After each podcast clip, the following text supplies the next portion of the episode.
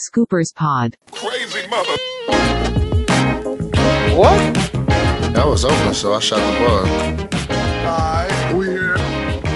What are we talking about? Isolation is not good for me. Ähm, für uns aber doch irgendwie, denn Max und ich, wir sitzen jetzt gerade hier in der selbst auferlegten Isolation vorweihnachtlichen. Ähm, einerseits ist sie natürlich gut für uns, weil wir dann unsere, unsere Familien besuchen dürfen und äh, auch relativ sicher sein können, dass man die gefahrlos mehr oder weniger besuchen darf und sie vielleicht zum zweiten Mal im Jahr seine Oma sehen darf. Das ist natürlich auch eine ganz coole Sache. Allerdings, auf der anderen Seite ähm, haben wir natürlich auch Zeit, um Podcasts aufzunehmen. Und natürlich steht die NBA-Saison vor der Tür. Am Dienstag, in der Nacht von Dienstag auf Mittwoch geht es los. Und ähm, ja, im vergangenen Jahr, Max, haben wir ja ähm, die Previews, Preview-Podcast bisschen durchgeballert und für jede, für jede Division einen Podcast aufgenommen. Wir haben uns überlegt, dieses Jahr machen wir es ein bisschen anders. Ähm, vielleicht auch aus Zeitgründen, aber auch um ein bisschen neues Format auszuprobieren für, für diese Preview-Geschichte. Und zwar, ähm, genau, haben wir uns einfach so ein paar Teams, wenn wir uns ein paar Teams vornehmen, wir werden zwei Podcasts aufnehmen, einen für den Osten, einen für den Westen. Und wir nehmen so ein paar Teams unter die Lupe, wo wir einfach denken, dass da interessanter Stoff ist, über den man sprechen kann, der vielleicht auch ein bisschen polarisierend sein könnte. Und ähm, ja, Max, wie, wie wollen wir das angehen? Ja, wir haben uns halt äh, gedacht, äh, anstatt jetzt jedes Team einfach abzuklappern und ähm, nacheinander so die Pros und Kontras der Offseason aufzuzählen, ähm, haben wir uns gedacht, wir machen es ein bisschen ähm, anders. Und zwar, man kennt es ja selbst, wenn man irgendwie durch Twitter scrollt oder äh, bei Insta die Timeline runter scrollt und es kommen immer die wildesten, verschiedensten Takes von irgendwelchen Hoop Central Seiten oder was auch immer. Und, Legion ähm, Hoops. Ja. Und äh, wir dachten uns einfach, wir halten jetzt beide mal die Augen offen die nächsten Tage, haben das eben die vergangenen Tage dann gemacht und äh, ziehen uns jeweils drei Takes raus, äh, wo wir denken, dass man vielleicht beide Seiten irgendwie beleuchten könnte, präsentieren dann den Take dem anderen und schauen erstmal, was sich daraus ergibt. Und meinetwegen können wir auch direkt einsteigen. Ich denke, wir fangen jetzt mit dem Westen heute an. Und äh, ich würde dir gleich den ersten Take präsentieren äh, zu den Lakers. Es geht also um die Lakers, den amtierenden Meister. Und der Take, äh, den ich gefunden habe, wäre, die Lakers kämpfen während der Regular Season um den Heimvorteil. Und was hältst du davon? Also die erste Frage, die mir dazu einfällt, ist, äh, hast du oder der Autor dieses Takes, wer auch immer das gewesen ist, den Roster, den Kader der Lakers gesehen, tatsächlich? Ja. Also da, muss man von ausgehen, ja. Aber also für mich, für mich ist es einerseits Quatsch, ähm, weil ich denke, dass die Cruise Control der Lakers immer noch ausreicht, ähm, im Westen wirklich oben mitzuspielen. Und natürlich kann man sagen, ja, LeBron wird sich schon. Ich meine, Danny Green hat, glaube ich, vor ein paar Wochen schon gesagt, als noch nicht klar war, wann die Saison starten wird. Ja, wenn wir am Weihnachten anfangen, dann, dann sehe ich LeBron den ersten Monat nicht, nicht aufs Parkett gehen. Und äh, ich glaube, ganz so dramatisch wird es nicht ausfallen. Und auf der anderen Seite sind halt auch mit Dennis Schröder und äh, Montrezl Harrell zwei Spieler gekommen, die die Offense am Laufen halten können. So ähnlich wie das, wie das Will, äh, Lou Williams und, und Trez für die Clippers letztes Jahr gemacht haben. Ähm, die haben Bench-Units wirklich weggefegt. Und ich denke, dass, dass Dennis und Trez da sehr viel Entlastung schaffen können, dass es für die Regular Season immer noch immer noch äh, locker reicht, oben mitzuspielen. Und dann hast du eben auch äh, LeBron und Anthony Davis, die vielleicht nicht mehr so viel beweisen wollen oder beweisen müssen, sich vielleicht auch beweisen müssen. Ähm, LeBron hat zum Beispiel letztes Jahr ja auch während der regulären Saison defensiv Effort gezeigt, so weiß nicht, inwiefern man, inwiefern man das erwarten darf. Aber ich glaube, es reicht immer noch für die Lakers, ähm, da sicher oben mit drin zu sein in der Top 3. Also ich denke, du hast schon ein, zwei Punkte angesprochen, die die Knackpunkte letztlich sind. Das ist einmal das Load Management von den beiden Stars, von AD und von LeBron. Ähm, ich glaube auch nicht, dass, also LeBron hat ja auch nochmal verkündet, dass er jetzt von Load Management nichts hält und dies und das.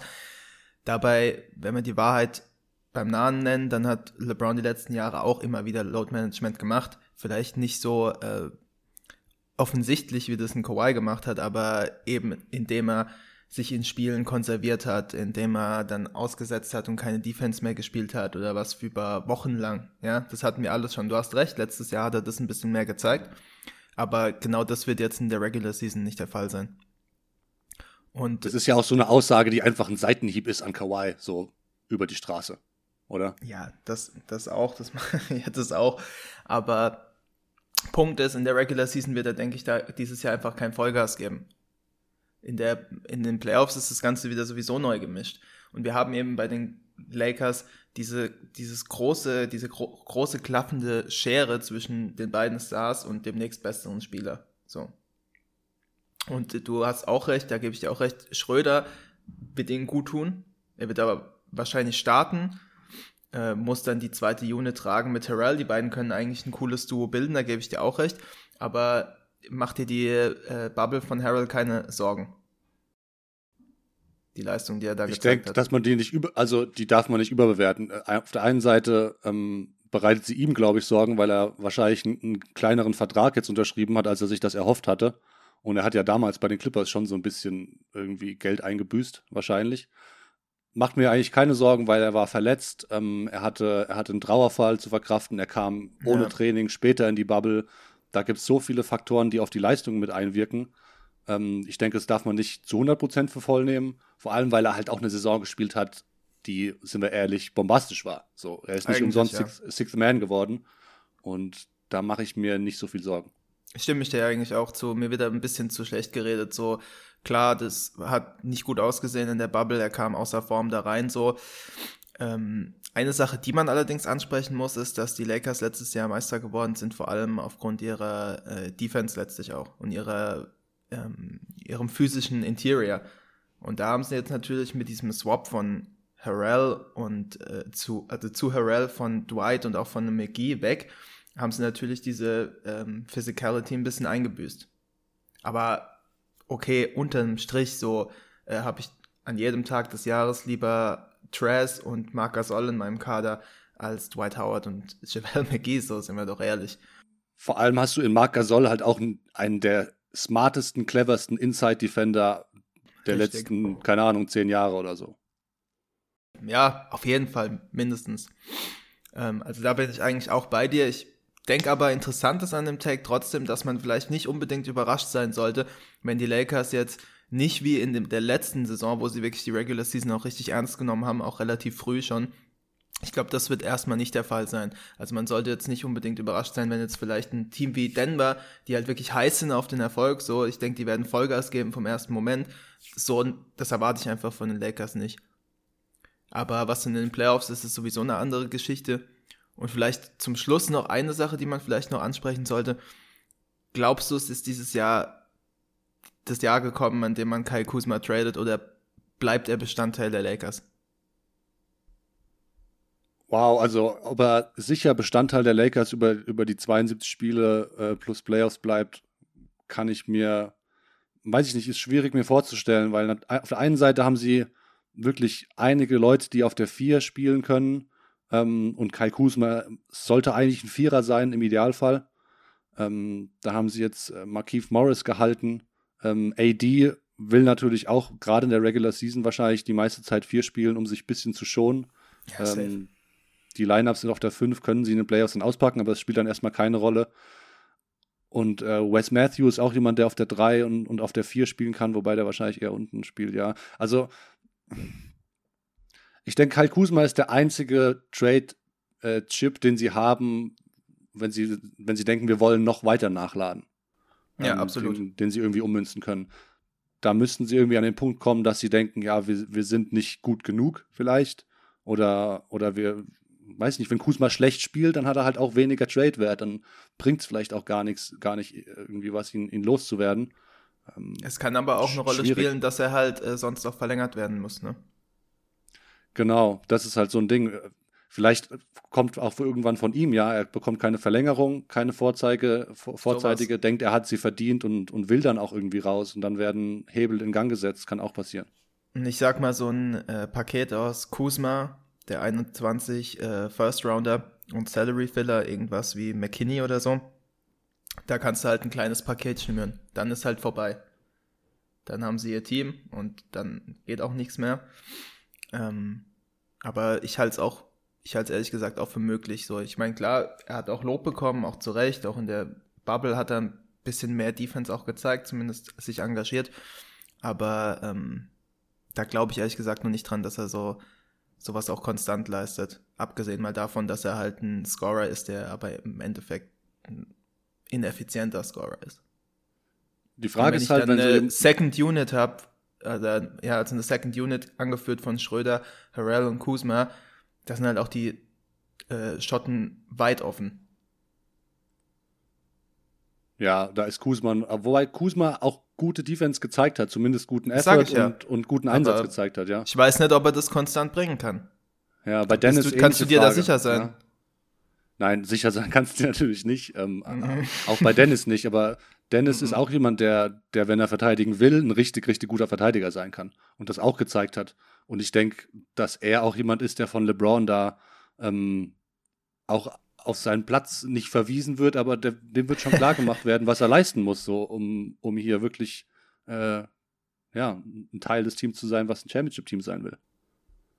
Und darum geht's ja auch im Endeffekt bei den Lakers um nichts anderes. Deswegen, ich denke schon vertretbar auch der Take irgendwo, dass die für die Lakers steht unter dem Strich, wir wollen Meister werden und sonst gar nichts. Regular Season gucken wir, dass wir Heimvorteile am Ende haben. Und der Rest fängt dann an.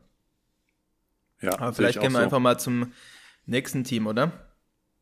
Genau, auch ein Team, was äh, quasi Championship or Bust ähm, ja, auf den, auf den Bannern stehen haben sollte, wahrscheinlich, keine Ahnung. Auf jeden Fall, die Clippers wollen natürlich auch äh, oben angreifen, müssen ja auch. Und äh, dann Das an den äh, Erwartungen wär werden sie das gemessen. erste Banner, was sie hätten. Ja, genau. Tatsächlich. Richtig, tatsächlich, wahrscheinlich schon, ja, wenn sie nicht irgendwelche Trainingsbanner aufhängen. Ähm, whatever, auf jeden Fall die Clippers, äh, die haben natürlich viel abbekommen äh, während der Offseason nach, nach so einem desolaten Playoff aus. Und auch eine Offseason, die auch ein bisschen underwhelming, also ein bisschen enttäuschend war, muss man, muss man auch irgendwie so sagen. Und ein, ein Satz, beziehungsweise so ein, ein Take, den ich so aufgeschnappt habe, ähm, äh, war, dass, dass die Bubble Playoffs für die Clippers noch nicht Rock Bottom waren. Also, dass es erstmal noch schlimmer werden könnte, bevor es besser wird. Wie stehst du Mhm. dazu?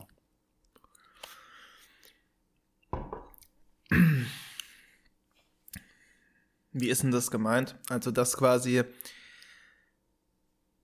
das, was im, unter dem Strich stand in der letzten Saison, dass es dieses Jahr noch schlimmer ausfallen könnte? Nach der Saison? Oder dass es innerhalb der Saison noch einen Punkt gibt, wo es schlimmer aussieht? Dass der, dass, dass quasi die, die Revanche, die sie dieses Jahr aufnehmen möchten, ähm, durch ein paar Stolpersteine auf dem Weg dorthin ähm, gerockt werden kann, sozusagen. Also, dass es holprig wird und dass die, also so verstehe ich es zumindest, dass die Clippers erstmal noch ein paar Probleme zu lösen haben, Mhm. bevor sie, bevor sie wirklich an den Punkt kommen und sagen, wir, wir sind jetzt der, der wirkliche Top-Contender auf die Finals oder einer von denen. Ja, die Bedenken kann ich verstehen. Also das Team hat letztes Jahr vor allen Dingen eben charakterlich ähm, versagt, kann man einfach sagen. Jetzt hat man den Six-Man verloren in Harrell, hat nachgeladen mit Sergi Barker, hat Marcus Morris eine fragliche Vertragsverlängerung gegeben. Gelinde Dann hat ausgedrückt. man Paul George die Verlängerung gegeben, das war klar, das war ein Given. Ich würde auch Stand jetzt mein Geld draufsetzen, dass Kawhi nächstes Jahr verlängert, auch wenn er da die Option hätte, theoretisch dann zu gehen. Allerdings, ähm, der Rest vom Kader ist ja auch geblieben, sage ich mal mehr oder minder. Luke Kennard hat man geholt, dafür hat man Shamet abgegeben. Okay, das ist jetzt äh, gehuppt wie geduppt. Äh, Nicolas Batum hat man nach äh, seinem Abgang in Charlotte noch aufgegriffen, so okay, Darf man gar nichts ähm, erwarten. braucht man gar nichts erwarten, genauso wenig Reggie Jackson, der der zweite Mann eigentlich ist auf der Eins so. Ähm, man weiß jetzt noch sicherer, was man von Lou Williams in den Playoff zu erwarten, Playoffs zu erwarten hat. Sein Pick-and-Roll-Partner ist jetzt weg. Das läuft mit weder mit Serge Ibaka noch mit äh, Ivica Subac, genauso wie mit Harrell. Ähm, Kawhis Gesundheit, äh, sein Status, äh, wie geht's da weiter? Ist er, schafft er das jetzt mal wieder die ganze Saison oder zumindest ein Großteil gesund zu sein und dann zu pieken im richtigen Moment? Und bei Paul George ist natürlich die Frage, ähm, ja, bellt er nur oder kommt jetzt auch mal was? weil langsam bin ich an dem Punkt, Mhm. wo ich auch genug habe von dem ganzen äh, Gelaber und Play of P hier und äh, Doc Rivers hat mich falsch eingesetzt und bla bla bla. Also vielleicht, um das noch aufzuklären, hat sich ja letzt geäußert darüber, dass Doc Rivers ihn falsch eingesetzt hätte und ihn um, nur um Blocks hätte laufen lassen, wie einst JJ Reddick. Ähm, Ja, und Ray Allen hat er erwähnt. Hat er, Ray Allen hat er quasi erwähnt, als hätte Ray Allen eine, eine bescheuerte Rolle gespielt seine Karriere lang. Abwerten. Und letztlich war, wenn man sich die Statistiken, wenn man sich die Zahlen anguckt, war halt das Gegenteil mehr oder minder de, der Fall. Und er hat äh, so viele Pick and Rolls als Ballhändler gelaufen wie noch nie in seiner Karriere. Also es ist einfach Ja. total unüberlegt, äh, was er da von sich gibt. Und äh, das Team ging letztes Jahr in die Saison und hat sich komplett so verhalten, als hätten sie den Championship schon mal gewonnen und wären die Verteidiger, sind komplett auf die Nase gefallen. Und äh, es wird unglaublich interessant sein zu sehen, ob sie jetzt die mit der richtigen Attitüde reingehen, weil natürlich ist das Potenzial nach wie vor extrem hoch, wenn du die beiden Spieler in deinen Reihen hast. Keine Frage. Auf jeden Fall, das haben wir auch schon, auch schon bevor quasi di- dieses Paar, dieses Duo zum ersten Mal auf dem Feld stand, haben wir auch schon gesagt, ja, es ist eigentlich eine geile, eine geile Geschichte mit solchen, mit so zwei Wings, so wirklich Superstar Elite Two-Way Wings als deine zwei besten Spieler. Ist eine super interessante Geschichte. Vor allem, du kannst, du kannst halt hinten theoretisch echt am Perimeter alles dicht machen und ähm, hast jetzt mit Ibaka auch noch jemanden, der, der defensiv sicher ein Upgrade ist über, über Trash. Ich glaube, darüber Ja. müssen wir uns nicht unterhalten. Ähm, aber auch was, was sie diese Offseason nicht adressiert haben und was, was Kawhi, glaube ich, auch hat verlauten lassen und was für mich auch Sinn macht und für jeden, der sich die Clippers angeschaut hat, Sinn macht, dass sie einen, Ballhändler brauchen. Kawhi war Ja. nie der, der Ballhändler, der, also er, er kann das, er ist auch besser geworden als Passgeber und als, als Organisator, aber er ist keiner, der das über 40 Possessions im Spiel macht.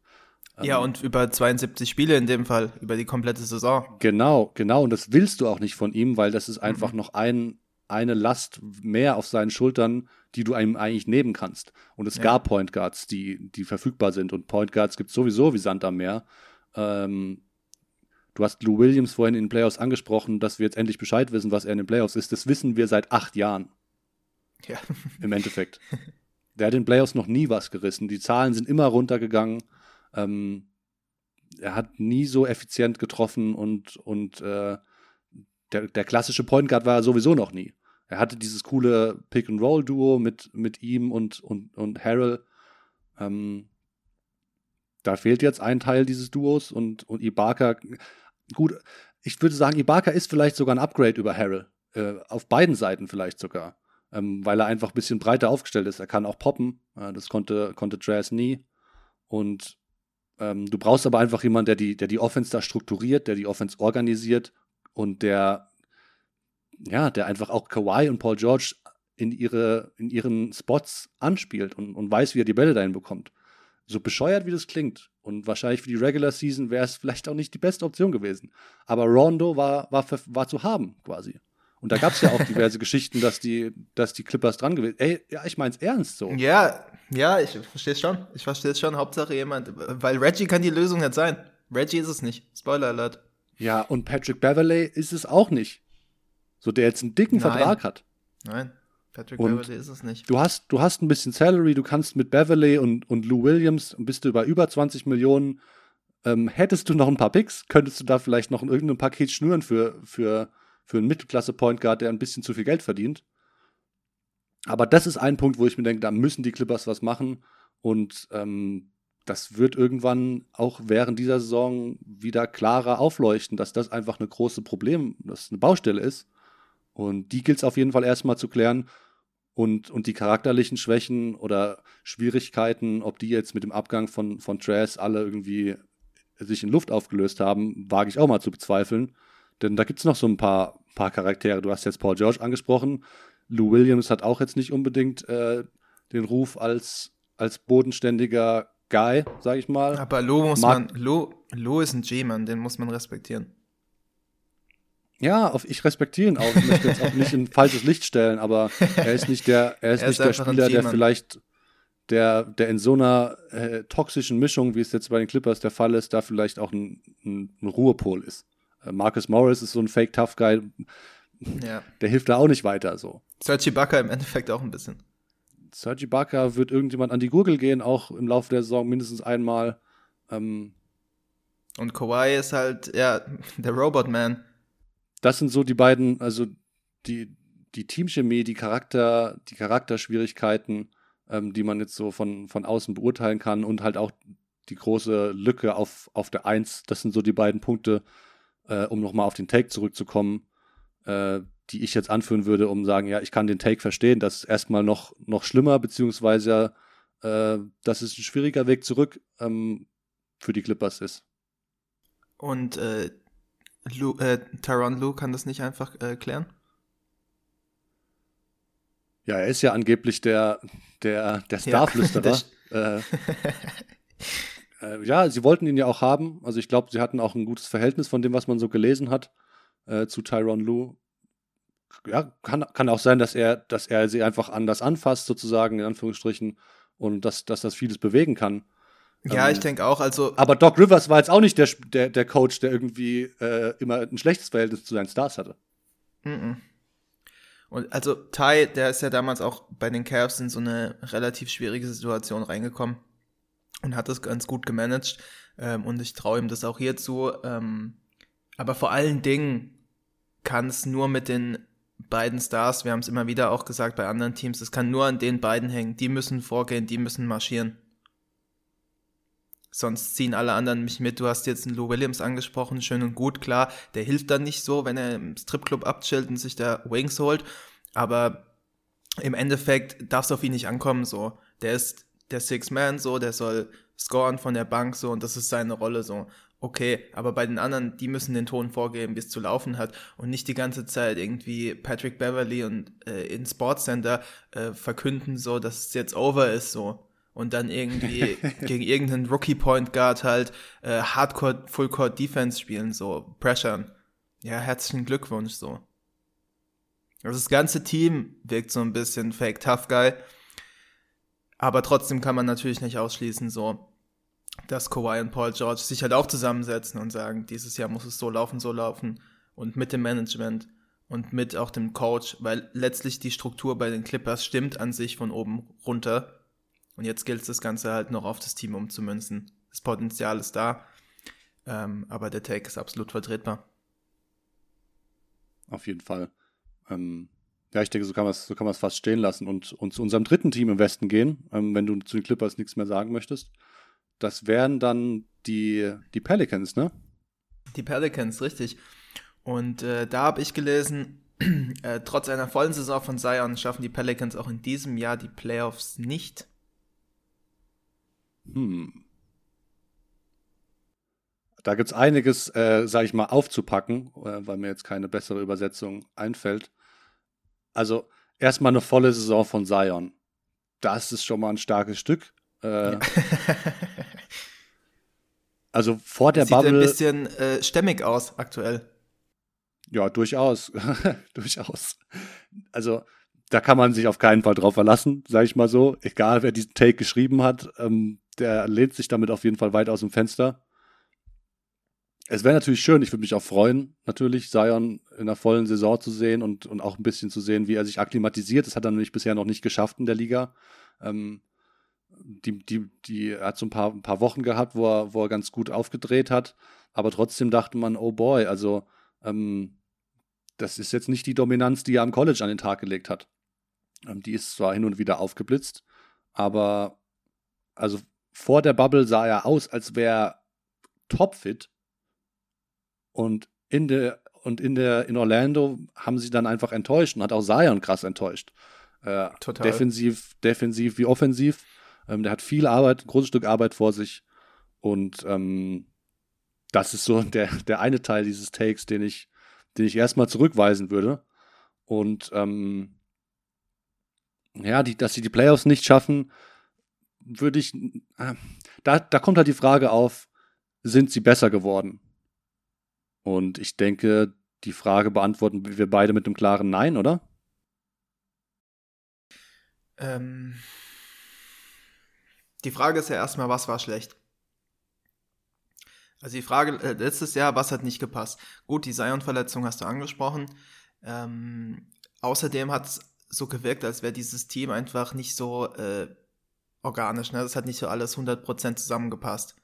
Es war mehr so eine, ähm, so Einzelteile an Talent, aber irgendwie so richtig ge gefittet hat es nicht. Und jetzt muss man sich die Frage stellen, okay, wie sieht es dieses Jahr aus?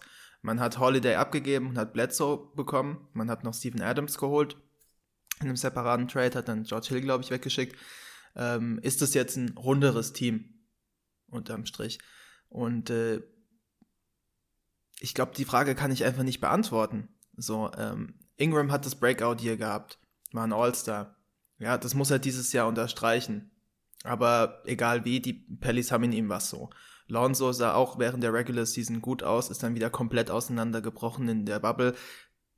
Ich bin nicht der große Lonzo-Guy, so werde ich nie sein, so ich finde ihn einfach nicht aggressiv genug. Trotzdem ist er jemand, der auch ein Zukunftsspieler für die Pelicans sein kann oder zumindest at least ein Trade-Chip. Und dann hat ihre Defense halt einfach nur hart gestunken. Und jetzt haben sie Stan Van Gundy geholt, jemand, der bekannt ist, dass seine Teams immer, dass er seine Teams defensiv verbessert hat und dass sie für gutes Spacing auch gestanden haben. Ähm, aber entscheidend wird letztlich sein, wie halt auch die Spieler, auf die es ankommt, die jungen Spieler, eben Ingram, Ball und Zion, wie die eben auch letztlich ähm, eine Symbiose hinkriegen, wie die zusammen auf dem Papier, äh, nicht nur auf dem Papier, sondern gerade auf dem Feld äh, meshen. Und bei Lonzo und Zion hat man ja schon teilweise gesehen, dass das eigentlich ganz gut passen könnte, aber bei Ingram und Zion sehe ich das halt einfach noch gar nicht. Abgesehen davon holt man dann einen Steven Adams, wo ich sage, hey, eigentlich cooler Spieler und so. Und ich verstehe schon, Zions Defense letztes Jahr war, auch als er gut gespielt hat, eher nicht so gut. Mhm. Ähm, und dann will man ihm halt jemanden zur Seite stellen, der da irgendwie jetzt dann hinten ihm den Rücken frei hält. Aber wenn ich schon nach, in Oklahoma anrufe und Steven Adams mit dem Vertrag hole, so dann frage ich eigentlich eher, ob ich nicht Al Horford haben kann.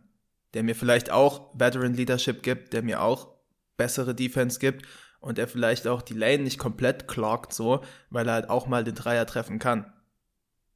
Oder man lässt halt einfach Derek Favors nicht einfach ziehen nach Utah und hat, kann ihn halt für einen äh, Bruchteil des Geldes äh, resignen. Ich weiß jetzt nicht hm. unbedingt, warum es jetzt unbedingt Steven Adams sein musste, weißt du? Vor allem, warum die Vertragsverlängerung direkt kommen musste. und dann bei Bledsoe und Holiday braucht man nicht drüber reden, so. Äh, das ist ein klares Downgrade. Und äh, ja, also ich habe einfach immer noch sehr, sehr viele Fragezeichen und deswegen würde ich sagen, selbst wenn Zion die ganze Saison spielt, sagen wir, er bleibt gesund, was, wie du schon richtig dargelegt hast, ein ganz, ganz großes Fragezeichen ist, dann wirkt der Kader immer noch nicht abgerundet. Und dieses Zusammenspiel von Ingram und Zion, die aktuell die wichtigsten Spieler auf, im Kader sind, das muss ich erst sehen. Das muss ich dass die eine Force sein können, theoretisch, glaube ich. Aber sie müssen es mir erst zeigen und die Konkurrenz im Westen, die ist halt einfach groß und schläft nicht. Und deswegen würde ich sagen, reicht es auch dieses Jahr für die Pelicans nicht. Bin ich auf deiner Seite. Also, wenn ich jetzt argumentieren müsste, dass der Take Schwachsinn ist und dass die äh, Pelicans in den Playoffs stehen werden dieses Jahr. Was muss dazu passieren? Äh, du hast jetzt ein paar Sachen angesprochen. Vor allem der junge Kern, also Ball, ähm, Ingram mache ich mir da weniger Sorgen, weil er einfach schon auch konstant letzte Saison gezeigt hat, dass er echt diesen Schritt gemacht hat. hat. Und selbst wenn da jetzt die Kurve nicht linear weiter nach oben geht, ähm, kannst du auf jeden Fall was erwarten von Ingram, was er dir auch geben wird. Ich hoffe jetzt nicht, dass er sich auf dem Geld aus, ausruht, was er bekommen hat. Aber bei Ingram mache ich mir weniger Sorgen als zum Beispiel bei Lonzo Ball, vor allem, weil er auch einen Eric Bledsoe vor sich hat, den du, für den du jetzt getradet hast, der ein Veteran Point Guard ist, der sein, ja, sein Leben lang Starter war. Ähm, aber vom Konstrukt der halt überhaupt nicht dazu passt, was du sonst auf dem Feld stehen hast. Also Bledsoe, Zion und Steven Adams, wenn du die drei in deiner Starting Five hast, dann hast du noch Ingram dazu und Reddick. Okay, die, die können den, das, den Floor breit machen sozusagen. Aber wenn dein Ballhändler Eric Bledsoe ist und du sonst dann, also du hast angesprochen, die, die Lane ist dann zu mit Adams, der macht das Feld nicht breit. Zion genauso wenig. Zion willst du dann auch irgendwie in die Actions mit einbinden. Ähm, ja, total. Wie, wie machst du, wie machst du das, wenn der Pick-and-Roll-Partner von Zion jemand ist, wo du unter jeden Block durchgehen kannst? Und das ist bei Bledsoe der Fall. Ähm, ich finde, der passt überhaupt nicht rein. Das heißt, auf der 1 muss eigentlich brauchst du eigentlich einen riesigen Sprung von Lonzo, den du nicht erwarten kannst, zu dem Ausmaß. Du hast jetzt schon angesprochen, warum das vielleicht nicht kommt und warum Lonzo oder was Lonzo einfach ist und womit man sich vielleicht abfinden müsste. Ähm, der Sprung wird nicht kommen, denke ich. Und dann hast du, Ja. dann hast du halt mit Ingram auch jemand, der den, der den Ball halt auch irgendwie braucht. Und also den Schritt, den ich von Lonzo bekommen müsste, damit ich den Take revidieren könnte und sage, die, die Pelicans schaffen es in die Playoffs, den sehe ich nicht passieren. So. Und die Verpflichtung von, von Steven Adams, ähm, dass sie für ihn traden und ihn ins Team holen, finde ich, macht bis zum gewissen Punkt Sinn. Äh, ab dem Punkt, wo sie ihm halt irgendwie über 30 Millionen, 32, 34 Millionen für, für zwei Jahre geben, bin ich halt raus. Aber wir haben es vorhin angesprochen, oder ich habe es vorhin gesagt, dass Zion immer so ein bisschen rumgeschubst wurde und diese Dominanz nicht aufs Feld bringen konnte, die er im College einfach ja, für, für 40 Minuten aufs Feld gebracht hat. Ähm, da habe ich mir schon so ein bisschen so einen Typ wie Adams vielleicht gewünscht, einfach ein, ein Tough Guy, ein, wir ein wirklicher Tough Guy. So. Wir haben vorhin von Fake Tough Guys bei den Clippers gesprochen. Steven Adams, es gibt keinen, der härtere Blöcke stellt. Äh, der stärkt Zion den Rücken. Äh, wenn Zion rumgeschubst wird, dann, dann boxt halt mal Steven Adams raus und dann ist Ruhe. Da bin ich, also, und, und Adams ist auch erst 27 Jahre alt. Das muss man sich auch mal irgendwie vor Augen halten, was eigentlich wild ist. Ähm, aber so ein Typ, der einfach Zion den Rücken stärkt, der da reinkommt, ein Brecher ist, auch die Bretter, die Bretter dominieren kann, ähm, finde ich, macht Sinn. Auch wenn du natürlich Zion langfristig auf der 5 eigentlich sehen möchtest, weil er, glaube ich, da, ähm, wenn er sein Potenzial ausschöpft, am besten aufgehoben ist. Das ist aber eine andere Geschichte. Ähm, das heißt, die, die Adams-Verpflichtung, denke ich, macht sie besser, weil sie so einen Typ halt nicht gehabt haben letztes Jahr. Jackson Hayes ist noch lange nicht so weit. Ähm, da bin ich eigentlich ein Fan von gewesen. Wie gesagt, die Vertragsverlängerung ist eine andere Geschichte.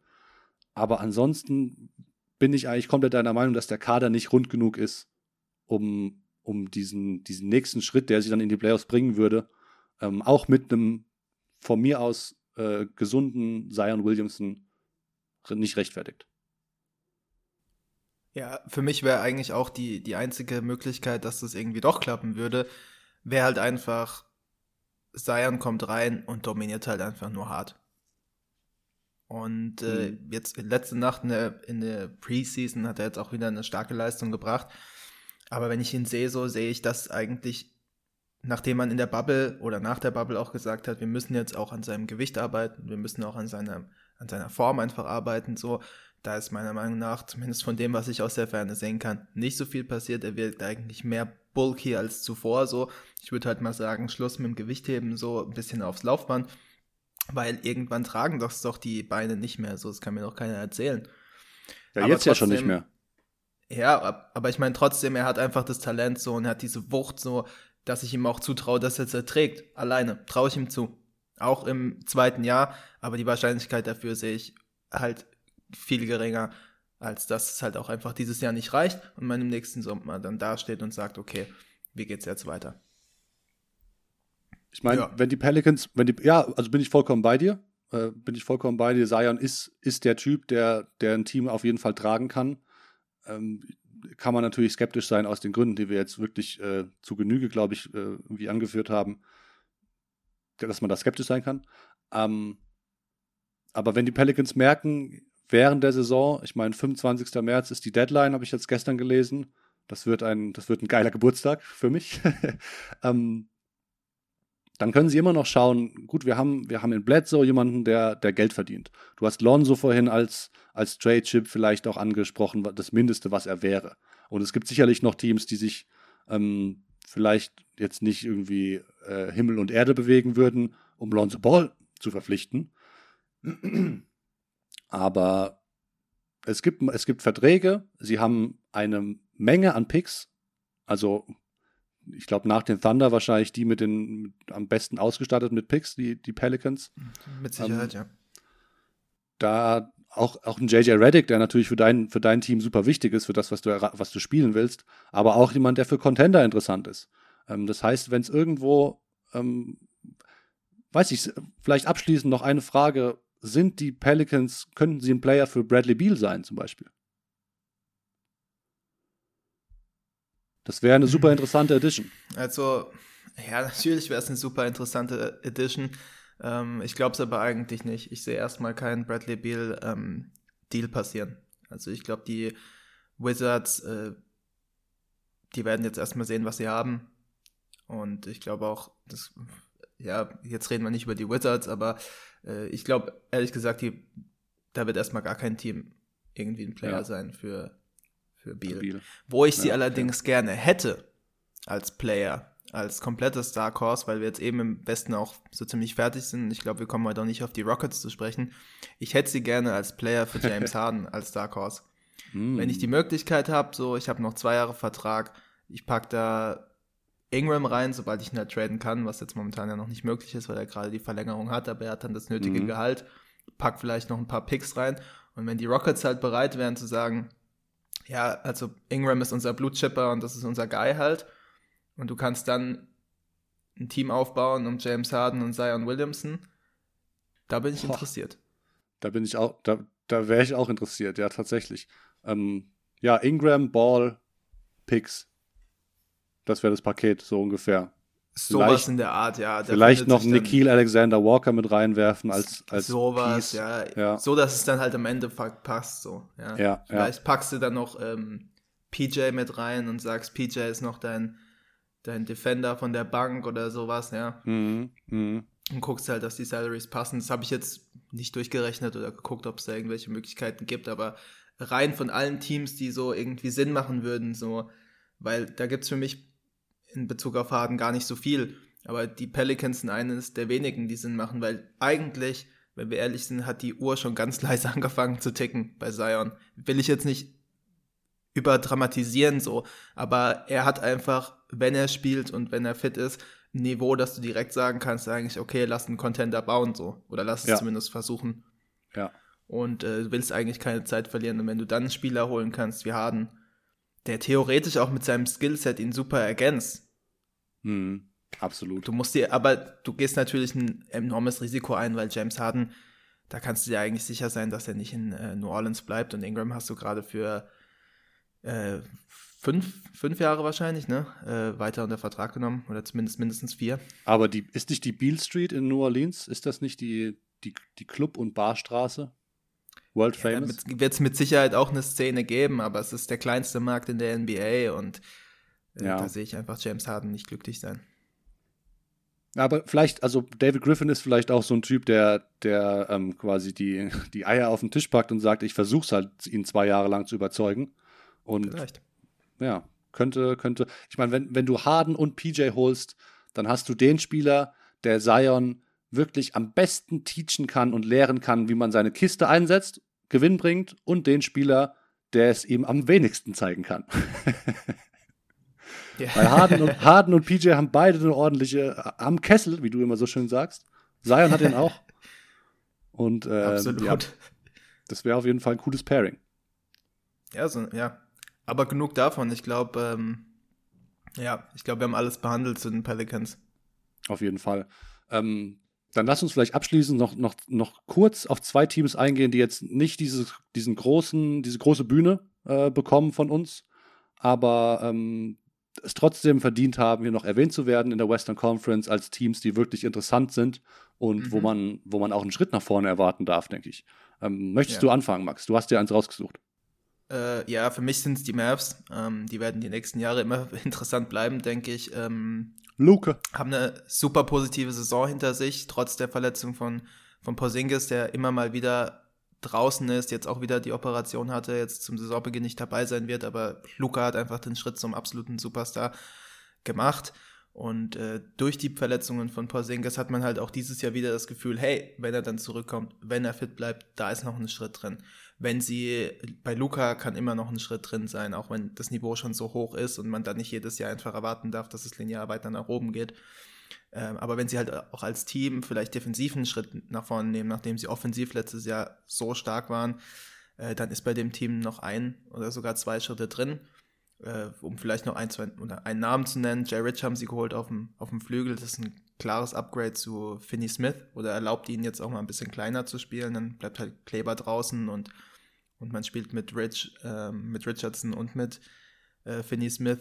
das ist eigentlich eine interessante ähm, Edition, denke ich. Und man hat sich außerdem so positioniert dadurch, ähm, durch diesen Deal, dass man im nächsten Jahr Platz hat, theoretisch ein Max-Player zu sein, wenn man in so eine Richtung gehen wollen würde. Janis ist ja jetzt vom Tisch, aber ähm, ja, man hält sich die Optionen offen und war auch nach der positiven Saison für die Mavs, denke ich, unterm Strich auch eine positive Offseason, auch wenn es jetzt nicht super flashy war. Ja, auf jeden Fall. Man hat ja auch von den Mavericks äh, hin, und wieder mal gehört, dass sie, dass sie vorhaben, diesen Sommer oder diese Offseason, Sommer war es ja jetzt wirklich nicht, ein bisschen, bisschen rougher zu werden, ein bisschen, ein bisschen härter zu werden. Ich, ich erinnere mich an eine, an eine gesourcete Aussage von irgendeinem Mavericks ähm, intern. Uh, we need to get some dogs. We need to go out there and get some dogs. Das war, glaube ich, eine, eine, ein Zitat, was ich, was ich gelesen hatte. Und Jay Rich ist so einer, definitiv. Ähm, James Johnson, wenn er was ist und dir noch was gibt, dann ist oh, das ja. die Dogness sozusagen. Ähm, der kam auch in irgendeinem wilden Three-Team-Deal, keine Ahnung. Auf jeden mhm. Fall ist mhm. James Johnson von Minnesota gekommen. Äh, ist jetzt auch niemand, der das Team wirklich besser macht, aber er hat halt so eine Mentality, die, die, den, die den Mavericks so ein bisschen gefehlt hat, vielleicht auch. Die waren ein bisschen zu nett und die werden jetzt ein bisschen frecher, ein bisschen, ein bisschen böser, ein bisschen asozialer. Und ich denke, das kann ihnen nur gut tun. Eine Edition, die dem Team gut getan hat, worüber ich noch kurz sprechen möchte, ist die Edition von Chris Paul, natürlich. Ähm, mhm. Es kann keine Western Conference Preview geben, ohne dass wir ein Wort über Chris Paul verlassen. Der Point Guard ist jetzt in Phoenix ähm, und, und macht, die, macht die Suns wirklich zu einem, zu einem, ja, zu einem echten Playoff-Contender zumindest. Ich würde sie jetzt schon äh, in die, ja, mindestens mal in die Play-in-Region Play äh, einordnen. Ähm, auch da natürlich das große Fragezeichen, bleibt Chris Paul fit, nachdem er letztes Jahr zum ersten Mal eine Saison vegan beendet hat, kann man darauf hoffen, dass er auch diese Saison fit bleibt. Ähm, dann natürlich klopfe ich auf Holz, damit das so bleibt, weil, weil ich ihn wirklich halt einfach vergöttere so ein bisschen. Und der Backcourt mit Booker und Paul ist natürlich super vielversprechend. Das ist ein Backcourt-Partner, den, den Booker noch nie gehabt hat. Ähm, die Suns werden allein durch ihn einen großen Schritt nach vorne machen. Und ähm, wir haben jetzt gesagt, dass bei den Pelicans das Team nicht so rund aufgebaut ist. Ich finde, den Suns ist eigentlich jetzt gelungen, ein ziemlich rundes, äh, organisch gut zusammenpassendes ähm, Team zu stellen. Äh, Michael Bridges hat da letztes Jahr einen guten Schritt nach vorne gemacht, ähm, hat sich etabliert als, als wirklich ein, ein guter, verlässlicher Wing. Ähm, das muss er natürlich bestätigen dieses Jahr, aber ich denke, da kann man zumindest optimistisch sein. Ähm, gut, Aaron Baines haben sie abgegeben. Äh, der ist nach Toronto. Äh, ich weiß gar nicht, wer da auf der 5 nachverpflichtet wurde. Aber ist auch egal, weil DeAndre Ayton ist jetzt da und, und wird auch von, von, äh, von Chris Paul einfach profitieren, weil er quasi nicht mehr diese, diese Top 2 Option, diese sichere zweite Option sein muss, neben Booker. Ähm, du kannst jetzt ein bisschen weniger von ihm verlangen. Äh, er muss sich jetzt so ein bisschen auf die grundlegenden Aufgaben von einem Big Man äh, konzentrieren und alles andere macht Chris Paul für ihn. So, er wird, er wird da easy Lobs äh, bekommen, er wird, er wird Durchstecker bekommen, die er einfach nur reindanken muss und da, da hat er das Zeug dazu auf jeden Fall. Und ich denke, dass wir eine gute Saison von DeAndre Ayton sehen werden und ähm, der auch dafür sorgen wird, dass die Suns ein gutes Stück besser sind. Ja, da kann ich mich eigentlich nur anschließen, will ich jetzt gar nicht alles äh, wiederholen. Äh, wo ich vielleicht noch ein Problem sehe, ist äh, Backup 1. Ja, ähm, mhm. Cameron Payne, Javon Carter, Langston ja. Galloway, Etwan Moore, ähm, alles Spieler, die ich nicht scheiße finde, abgesehen von Cameron Payne brauche ich jetzt nicht. Javon Carter auch jemand, der immer Gas gibt, äh, vor allen Dingen defensiv. Etwan Moore und Galloway, Jungs, die auch den Dreier einfach treffen können, wenn man mal klein gehen will. Ähm, eigentlich ganz cool. Äh, aber sollte jetzt Chris Paul sich dann doch mal verletzen, äh, dann hat man halt irgendwie von der Bank jetzt nicht wirklich die Qualität, um da nachzurüsten. Vielleicht ergibt sich da während der Saison noch mal was, wo man irgendwie vielleicht noch jemanden abgreifen kann, irgendeinen Veteran. So, vielleicht wird doch irgendwie ein, sage ich mal, ein Alfred Payton oder so in New York entlassen oder so. Vielleicht kann man den schon nehmen. So, das wird schon ein bisschen helfen, wenn man dann doch wirklich so im, im Playoff-Hand ist und da irgendwie Bock drauf hat. Und das haben die Suns ja. Ähm, übrigens auf Center ist noch äh, der Rookie dann da, Jalen Smith. Ah ja, genau. Ja, der Draft bekommen. Ähm, aber auch da ist so, die ne? Rotation ein bisschen dünn. Ähm, Also es wird auf jeden Fall kein Selbstläufer für die Suns. Ich sehe sie schon in der Verlosung, auf jeden Fall. Mhm. Ähm, waren sie ja letztes Jahr schon drin. Und äh, mit Paul steigen die Chancen auf jeden Fall massiv. Ich, ich freue mich auf die Suns. Auch wenn es ja, schade definitiv. ist, dass Kelly nicht mehr da ist. Ja, da hat ja die Valley Boys so ein bisschen groß gemacht. Jetzt, jetzt gibt es das Valley Boys Jersey und er ist nicht mehr da. Ist schade, aber ähm, Chris Paul sieht auch ganz fresh aus da drin, muss ich sagen. Ähm, ja, na klar, sie sind nicht, sind nicht so tief hinten, ähm, hinten raus, wenn, wenn, wenn Paul sich oder wenn irgendjemand der, der Starting Five sich verletzt, dann, dann gehen da natürlich Alarmglocken an. Aber nichtsdestotrotz haben wir, haben wir Bock auf die Suns und, und äh, ist auf jeden Fall ein Team, was ich sehr viel, was ich sehr viel sehen werde dieses Jahr. Gut. Dann würde ich sagen, äh, packen wir die Western Conference Preview ein vorerst, äh, äh, vorerst und ähm, freuen uns auf die Western Conference, die natürlich wieder ein Blutbad wird. Es gibt eigentlich kein Team so richtig, was, was nicht in die Playoffs will. Ähm, es, wird, es wird wieder wild auf jeden Fall im Westen. Okay, sie. Ja, okay, sie, klar. Und mal schauen, was ja. mit Houston passiert, genau. Ja. Aber es ist, wie du schon sagst, unfassbar. Ja. Ja, safe. Alles klar, dann äh, sehen wir uns wieder zur ähm, Eastern Conference. So machen wir es. Danke.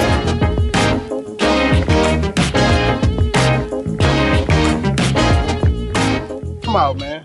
I'm tripping.